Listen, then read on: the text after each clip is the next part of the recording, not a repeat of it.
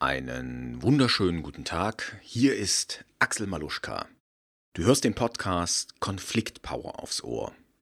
Du erfährst hier ganz nebenbei, wie du zum Konfliktmeister reifst und was das Ganze mit deinem Lebensglück zu tun hat. In der heutigen Episode gehen wir mal in die Praxis. Das heißt, ich gebe dir drei Wege oder drei Möglichkeiten, mit denen du dein Konfliktverhalten verändern und verbessern kannst. Wenn du das schaffst, genau das zu verändern, dann wirst du aus deinen Konflikten als Gewinner hervorgehen. Ich wünsche dir viel Spaß mit der heutigen Folge.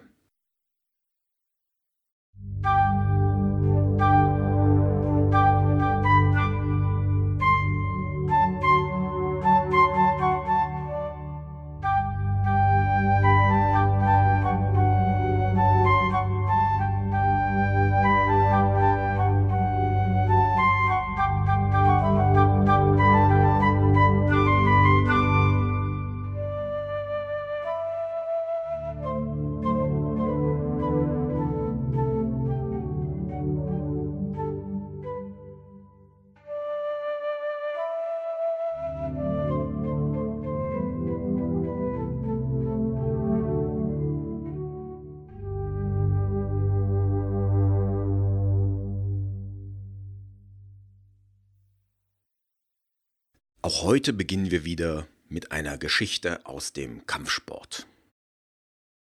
Stell dir mal vor, du bist totaler Anfänger in einem Kampfsport, in einer Kampfkunst. Ja, du ja, stehst kurz vor deiner ersten Gürtelprüfung. Ja, und dein Meister sagt zu dir, hm, damit ich dich zur Prüfung zulasse, musst du an einem Wettkampf teilgenommen haben. Ja, du vertraust deinem Meister und sagst natürlich zu. Das Problem ist nur, du hast jetzt so ein mulmiges Gefühl im Bauch, weil, ja, du weißt überhaupt nicht, was auf dich zukommt. Du hast keine Ahnung, wie so ein Wettkampf aussieht. Du weißt noch nicht mal, wie ein Kampf geht.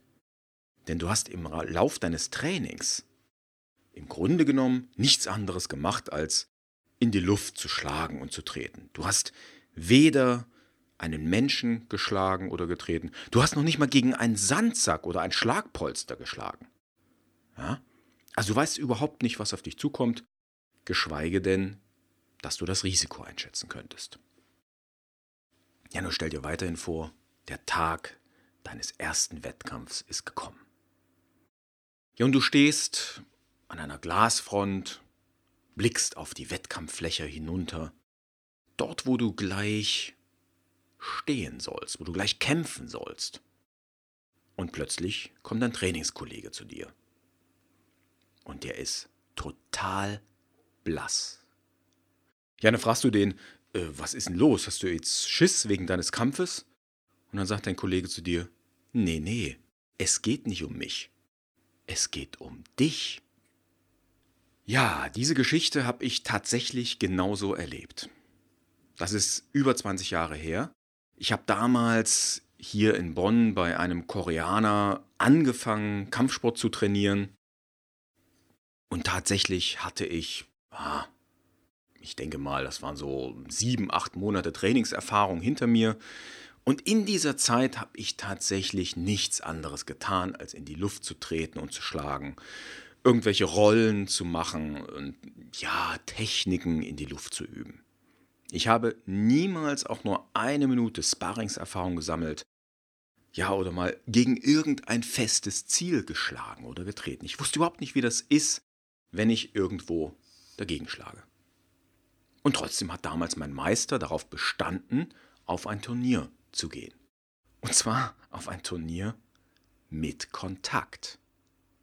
Ja, und dieser Kollege, der stand dann wirklich neben mir, völlig blass, guckt mich an. Ich frage, ja, was ist denn los? Und dann sagt er zu mir, ja, hast du mal deinen Gegner gesehen? Ich sage, nee, wieso? Ich denke, ich habe zwei Gegner. Ja, ja, im Schwergewicht sind zwei Gegner, sagt mein Kollege. Und der eine, das ist der Schläger von Meckenheim. Ich sage, aha. Ja, hast du von dem noch nichts gehört? Ich sage, nein. Was ist denn mit dem? Ja, das ist ein Typ, 97 Kilo, der hat schon fünf Männer auf Turnieren K.O. gehauen. Ich sag, oh. Ja, hast du Angst? sagt mein Kollege. Ich meine, ja, dafür ist jetzt zu spät, ich bin gleich dran. Kurze Zeit später stehe ich auf der Matte. Mir gegenüber der Schläger von Meckenheim. Der hat mich angeguckt, als wäre ich einfach eine lästige Made auf seinem Weg zum Turniersieg im Schwergewicht. Ja, der, oh, das, also, der wollte mich einfach nur wegwischen. Ja, der Kampfrichter erklärt uns die Regeln nochmal. Wir stellen uns auf. Und der Richter gibt das Signal zum Kampfbeginn. Der Schläger von Meckenheim nimmt drei Schritte Anlauf, rennt los, stößt dabei einen übelsten Kampfschrei aus, ja, und versucht mich in der ersten Sekunde des Kampfes einfach nur wegzuwischen. Er hat versucht, mich K.O. zu treten. Ich wusste überhaupt nicht, was ich tun soll.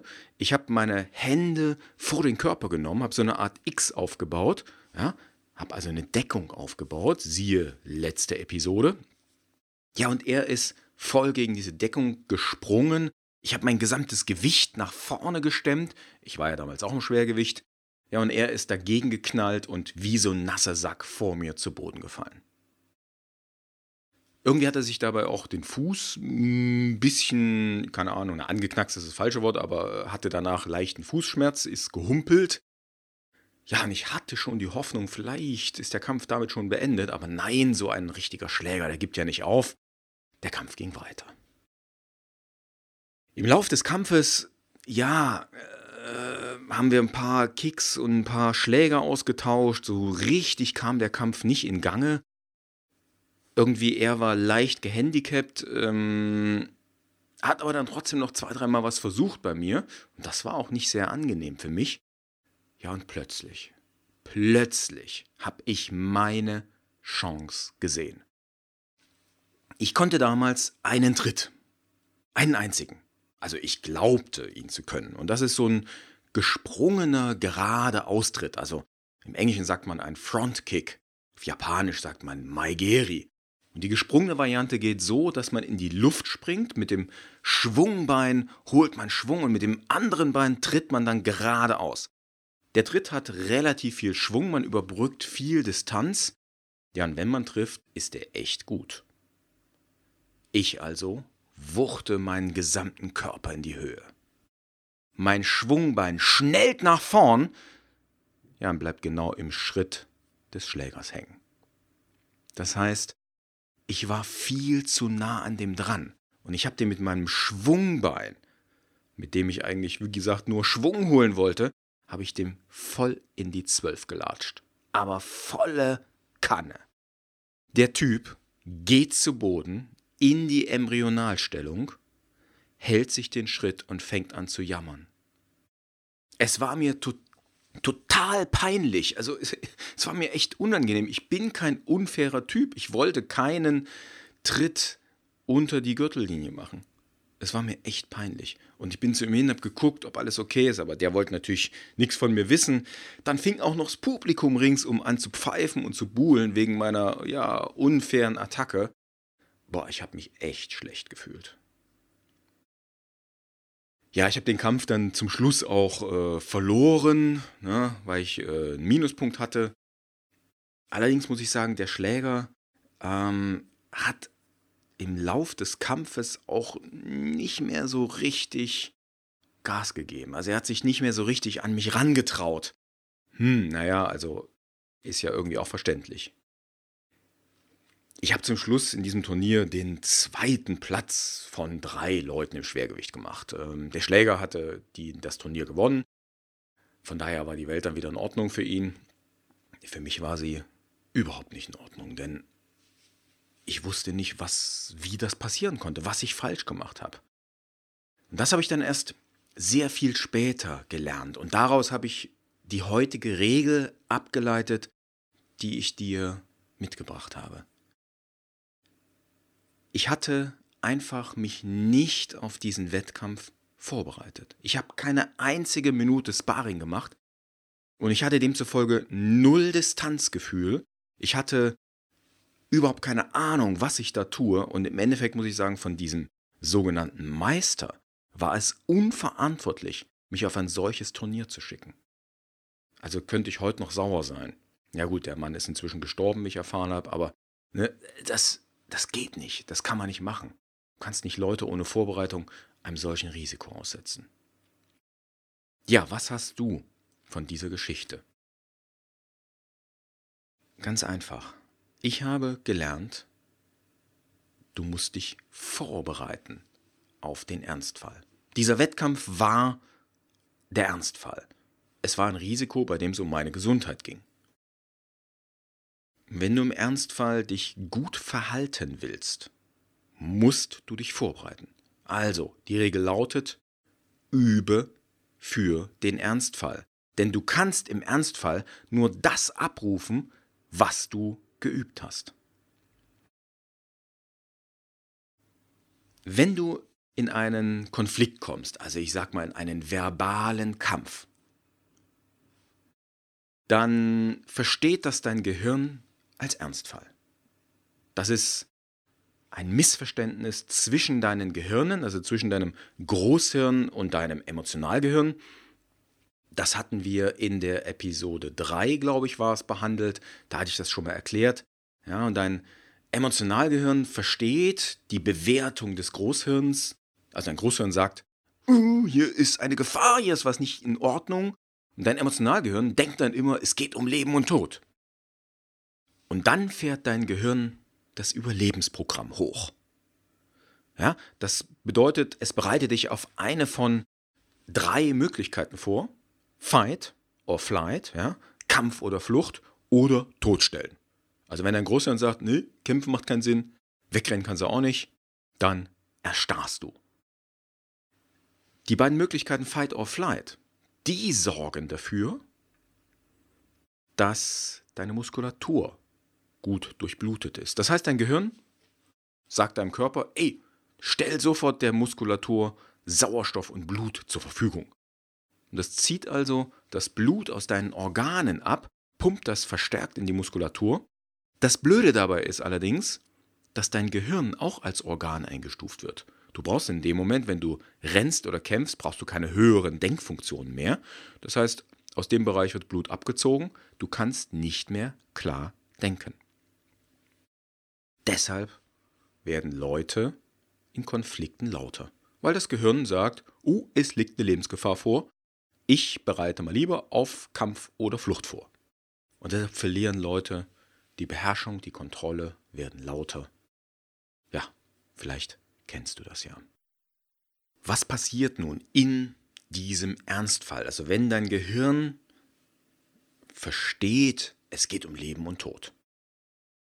Im Grunde genommen fällst du in archaische Programme zurück, also in so ganz einfache, uralte Programme.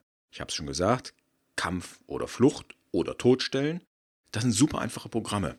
Da ist keine ausgeklügelte Strategie dahinter, da wird nicht Intelligenz gefragt, sondern da wird Muskeln gefragt oder halt die Fähigkeit, sich totzustellen. Nun steht die Frage im Raum. Bei Konflikten, ist es da das günstigste Verhalten, in diese alten Programme zurückzufallen? Ist es da für dich am besten und auch für alle anderen Beteiligten am besten, wenn du kämpfst, wegläufst oder dich unterwirfst? Ist das die beste Möglichkeit? Ja gut, die Frage ist natürlich rein rhetorischer Natur. Du ahnst, was kommt. Ich glaube, nein. Es ist nicht die beste Möglichkeit. Also das Kämpfen und Weglaufen oder strategische Unterordnen kann mal eine gute Möglichkeit sein, aber eher in den wenigsten Fällen. Die Frage stellt sich also, wie kannst du dein Verhalten so optimieren, dass du aus deinen Konflikten als Gewinner hervorgehst? Das ist ja das, was dich womöglich hier interessiert, deshalb hörst du wahrscheinlich hier zu. Bevor ich dir drei Wege aufzeige, dein Konfliktverhalten zu optimieren, zu verbessern, zeige ich dir mal noch einen Weg, wie es nicht funktioniert. Dieser Weg, ja, da, da wähle ich wieder ein Beispiel aus unserem Karate-Training beziehungsweise aus Selbstverteidigungskursen. Hauptsächlich tritt das auf in Selbstverteidigungskursen für Frauen. Denn wir sind alle so sozialisiert, dass wir nett und freundlich sein sollen. Wenn du dich auf einen echten Ernstfall vorbereiten willst, und ein echter Ernstfall meint hier einen bevorstehenden Kampf, eine körperliche Auseinandersetzung, dort wo wirklich Gefahr für Leib und Leben besteht. Wenn du dich darauf vorbereiten willst, dann besuchst du eben so einen Selbstverteidigungskurs, wobei der meiner Meinung nach als Kurs nicht ausreicht. Du solltest ein regelmäßiges Training besuchen oder du machst eben genau das. Du besuchst ein regelmäßiges Training, was dich wirklich vorbereitet auf eine Selbstverteidigungssituation.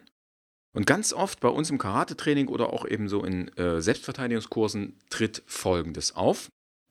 Ein guter Trainer wird ein Mentaltraining anbieten. Also er wird dir äh, Situationen, Szenarios durchgehen, durchspielen, in denen die Schüler mal aus sich rauskommen sollen. Das heißt, sie sollen lernen, in einer Kampfsituation im Kopf den Schalter umzulegen und dann alles, was sie haben, reinzusetzen in den Konter, in den Gegenangriff. Ja, und da ist auffällig, dass ähm, vor allen Dingen Frauen da Probleme dabei haben.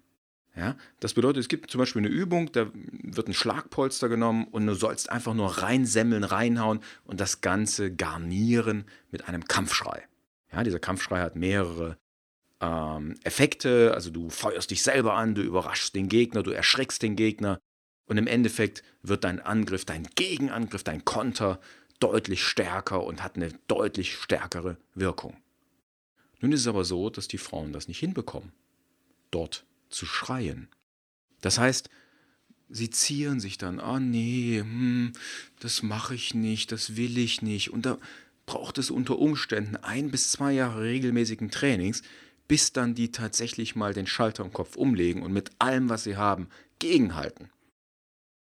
Und das Beste ist dann, bei Frauen, die das zum ersten Mal machen, die Begründung, warum sie jetzt nicht schreien werden. Oder das heißt nicht die Begründung, sondern das ist eigentlich eher so eine Art Ausrede. Ja, hier mache ich das nicht, hier geht es ja um nichts, aber im Ernstfall, da werde ich das dann bestimmt machen.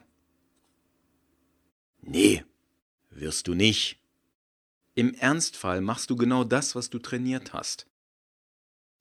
Das funktioniert nicht. Du musst im Ernstfall kannst du nur das abrufen, was du trainiert, was du geübt hast. Das ist auch der Grund dafür, warum 95 Prozent oder noch mehr aller sogenannter Kampfsportler in Wahrheit nicht kämpfen können.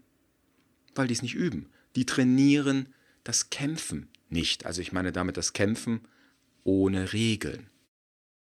Sie trainieren beispielsweise auf ihren Wettkampfsport. Sie trainieren einen sehr stilisierten Kampf. Da sind sie dann auch super drin. Das sieht dann auch super aus für jemanden, der keine Ahnung vom echten Kampf hat. Ja, also in dem Sinne, du musst das üben, was du im Ernstfall anwenden kannst. Nur dann wird es als echtes Programm in deinem Gehirn verankert und etabliert.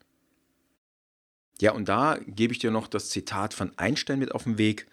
Der hat ja gesagt, die reinste Form des Wahnsinns ist es, alles beim Alten zu lassen und gleichzeitig zu hoffen, dass sich was ändert. Also ich finde den Spruch wahnsinnig weise, der gilt ja für wirklich alle Lebensbereiche. Wenn du unzufrieden bist mit deinem Leben oder sagst, Mensch, da geht doch noch mehr, ändere was. Wenn du also dein Konfliktverhalten verbessern willst, wenn du es verändern willst, musst du an deiner Trainingsmethode arbeiten, du überhaupt dich mal mit dem Thema beschäftigen. Und damit kommen wir jetzt endlich zu den drei Wegen, die ich dir angekündigt habe. Die erste Empfehlung, die erste Möglichkeit, die ich dir heute mit auf den Weg gebe, die setzt du gerade schon um. Das heißt, meine erste Empfehlung ist, beschäftige dich grundsätzlich mit dem Thema Konflikte und Kommunikation. Weißt du, in meinen Augen ist Kommunikation das Schmiermittel und ja, nicht ein, ein Soft Skill, sondern der härteste Skill überhaupt. Also die, die, die stärkste Fähigkeit, die du für dein Leben, für deinen Erfolg, für dein Lebensglück entwickeln kannst. Ja, vielleicht nicht die allerstärkste, aber sie gehört mit zu den stärksten. Vergiss Wissen über Technik, vergiss Wissen über Mathematik, vergiss ja, alles, was du in deinem Beruf, Steuern, Gesetze etc., alles, was du da anwendest. Klar brauchst du das, ja, um dein Geld zu verdienen, um voranzukommen. Aber das, was du für dein Lebensglück brauchst, was super wichtig ist in meinen Augen, das ist Kommunikationsfähigkeit. Jemand, der seine Fähigkeiten nicht kommunizieren kann, ja, der wird sie auch nicht verkaufen, nicht anbieten können, wird dann letztendlich nicht adäquat bezahlt werden oder nicht die Aufgaben bekommen, die das richtige Maß an Herausforderung und Anforderung stellen, beziehungsweise an Herausforderung und Möglichkeit für den Einzelnen. Jemand, der nicht kommunizieren kann, der wird keine guten sozialen Bindungen, keine guten sozialen Beziehungen aufbauen. Und die sind in meinen Augen fürs persönliche Glück und auch für den Erfolg, das Networking, wie man so schön sagt, sind die ausschlaggebend, sind die super wichtig. Das heißt, Kommunikation ist eben nicht nur ein Schmiermittel, es ist für mich ein Hard Skill, eine wirklich wichtige Fähigkeit. Und nun kommunizieren wir jeden Tag, wir reden jeden Tag, es sei denn, du wohnst unter irgendeinem Stein, bist Einsiedler, aber im Normalfall reden wir jeden Tag und die wenigsten können es wirklich gut. Für mich ist gute und gelungene Kommunikation vor allen Dingen klar und wohlwollend. Diese beiden Eigenschaften macht für mich oder das sind die Voraussetzungen einer gelungenen Kommunikation. Also, meine erste Empfehlung, beschäftige dich mit dem Thema Konflikt und Kommunikation. Und das machst du ja gerade. Du hörst hier den Podcast. Vielleicht hast du auch schon den einen oder anderen Artikel bei mir auf der Seite gelesen, im Blog. Vielleicht hast du schon mal hm, in ein Kommunikationsbuch reingeschaut. Ja, vielleicht hast du äh, andere Blogs dir angeschaut, auch welche, die ich ab und an mal empfehle. Vielleicht hast du in andere Podcasts reingehört, wo es auch um Kommunikation geht. Konfliktpodcasts, also reine Konfliktpodcasts, gibt es nicht so viele. Äh, also von daher beschäftige dich mit dem Thema. Das ist Punkt Nummer eins. Zweitens, du weißt, bei einem Wettkampf gibt es im Nachhinein immer eine Analyse. Das heißt, ja, wenn die deutsche Fußballnationalmannschaft gespielt hat, dann hocken die sich danach hin, also wahrscheinlich zuerst der Trainerstab, die gucken sich das Spiel an, analysieren, und schauen, was hat geklappt, was hat nicht geklappt. Und danach wird es dann mit der Mannschaft nochmal gemeinsam gemacht. Ja, und dann schaut man, was können wir das nächste Mal besser machen. Das heißt, du solltest, wenn du einen Konflikt hattest und vielleicht ausgetragen hast und er zu Ende ist, in irgendeiner Form ausgegangen ist oder zu einem Zwischenergebnis gekommen ist, dann solltest du dich hinsetzen mal darüber nachdenken, okay, was hat funktioniert? Was hat nicht funktioniert? Was hat dazu beigetragen, dass ich das bekommen habe, was ich wollte? Was hat dazu beigetragen oder was hat verhindert, dass ich das bekommen habe, was ich wollte? Versuch das mal zu ergründen. Das heißt, du reflektierst über den Konflikt und über dein Verhalten, vielleicht auch über das Verhalten deines Konfliktpartners. Ja, und hier kommt noch ein ganz wichtiger Tipp, das habe ich auch das letzte Mal, ah, ich weiß gar nicht, also ich habe es schon mehrfach angesprochen, äh, auf jeden Fall in der ersten Folge. Mache dir Gedanken darüber, worum ging es dir wirklich in deinem Konflikt. Das heißt, welches Bedürfnis steckte hinter deiner Forderung oder hinter deiner Strategie? Was wolltest du wirklich erreichen? Was brauchtest du in diesem Moment? Die dritte Empfehlung, die ich dir mit auf den Weg gebe, ist eine echte Übung, die du also vor deinem nächsten Konflikt machen solltest. Und diese Übung, ja, die habe ich ähm, aus unserem Karate-Training abgeleitet. Bei uns im Training mh, hm, stellen wir uns manchmal einfach nur gegenüber und schlagen uns scheinbar sinnlos und stumpfsinnig in die Bäuche. Oder wir treten uns einfach nur gegenseitig. Das sind Abhärtungsübungen. Das heißt, dadurch, dass wir getroffen werden, gewöhnen wir unsere Muskulatur und unsere Psyche daran, Angriffe, Schläge zu ertragen. Die Muskulatur wird dann stärker, härter. Die Psyche hält den Schmerz auszuhalten, den Angriff auszuhalten. Ja, und außerdem äh, lernt dein ganzer Körper sozusagen auf den Angriff zu reagieren und kurz bevor der Einschlag am Körper erfolgt, spannst du die Muskulatur reflexartig an, ja, und der Angriff macht dir nicht mehr so viel aus. Genau das kannst du auch für deine Kommunikation anwenden. Du kannst deine Nehmerqualitäten im Konfliktfall erhöhen. Stell dir mal vor, jemand greift dich an und heute geht dir das total unter die Haut und du rastest aus. Du wirst lauter, du verlierst die Kontrolle über deine Emotionen, über dich. Ja, und damit auch die Kontrolle über die Situation und den Konflikt. Und jetzt stell dir den anderen Fall vor. Dich greift jemand an, mit derselben Heftigkeit, aber du bist abgehärtet. Du lächelst milde und dich bringt das überhaupt nicht ins Wanken. Du bleibst gelassen und souverän. Welcher Weg ist der bessere? Ja gut, ist eine rhetorische Frage. Der Punkt ist, wie kommst du dahin, gelassen und souverän zu bleiben? Indem du dich abhärtest. Und das solltest du möglichst spielerisch und ja, möglichst gefahrlos machen. Und dazu habe ich dann eine kleine Übungsform entwickelt, die heißt Beleidigungs-Ping-Pong. Such dir einen guten Freund oder einen Kollegen, der dir sehr wohlgesonnen ist. Und dann stellt euch mal hin und tauscht, wie im Ping-Pong-Spiel, Beleidigungen aus. Fangt möglichst sanft an, vielleicht einigt ihr euch erstmal nur, euch Tiernamen zu geben, die nicht so angenehm sind, du dummer Esel, du blödes Pferd, sondern steigert ihr die Tiefe der Beleidigung, die Härte der Beleidigung im Lauf der Übung. Stellt die Stoppuhr auf 30 Sekunden oder 60 Sekunden und beleidigt euch gegenseitig. Versucht aber dann tatsächlich, den anderen zu treffen, also schon den Grad der Beleidigung so anzupassen im Laufe der Zeit, dass es doch ein bisschen weh tut.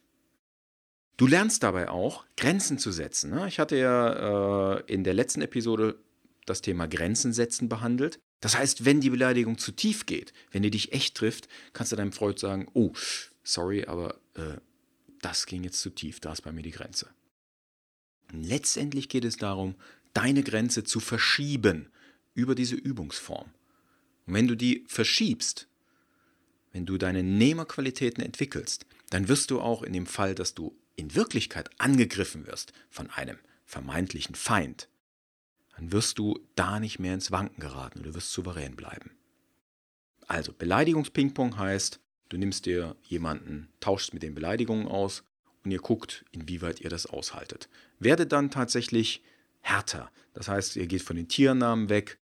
Ja, die nächste Stufe wäre dann, wenn ihr euch ein bisschen kennt, tatsächlich mal die Stellen zu suchen, bei denen der andere emotional reagiert und entsprechend in diese Richtung zu beleidigen.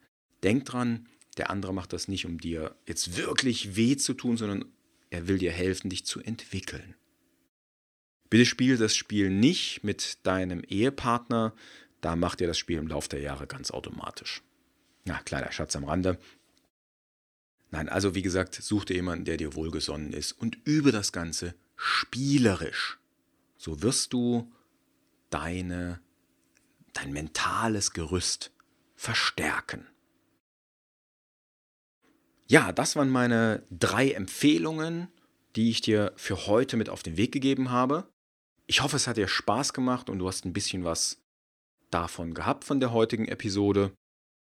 Du findest die Show Notes, ich glaube, so viele sind es diesmal gar nicht. Ähm, die findest du unter maluschka.com 005 für die fünfte Episode. Ach, ich merke gerade, das ist ja fast ein kleines Jubiläum. Wobei eigentlich ist es schon die sechste Episode, weil ich ja die Pilotfolge mit 000 beziffert habe. Aber das ist doch ein Grund, nachher gleich mal drauf anzustoßen, auf das kleine Jubiläum fünfte Episode. Ja, du siehst, man sollte feiern, wann auch immer man feiern kann. Okay, ich wünsche dir noch einen richtig guten Tag. Ich freue mich, wenn du auch das nächste Mal wieder zuhörst. Und dann sage ich mal, mach's gut, ciao und tschüss.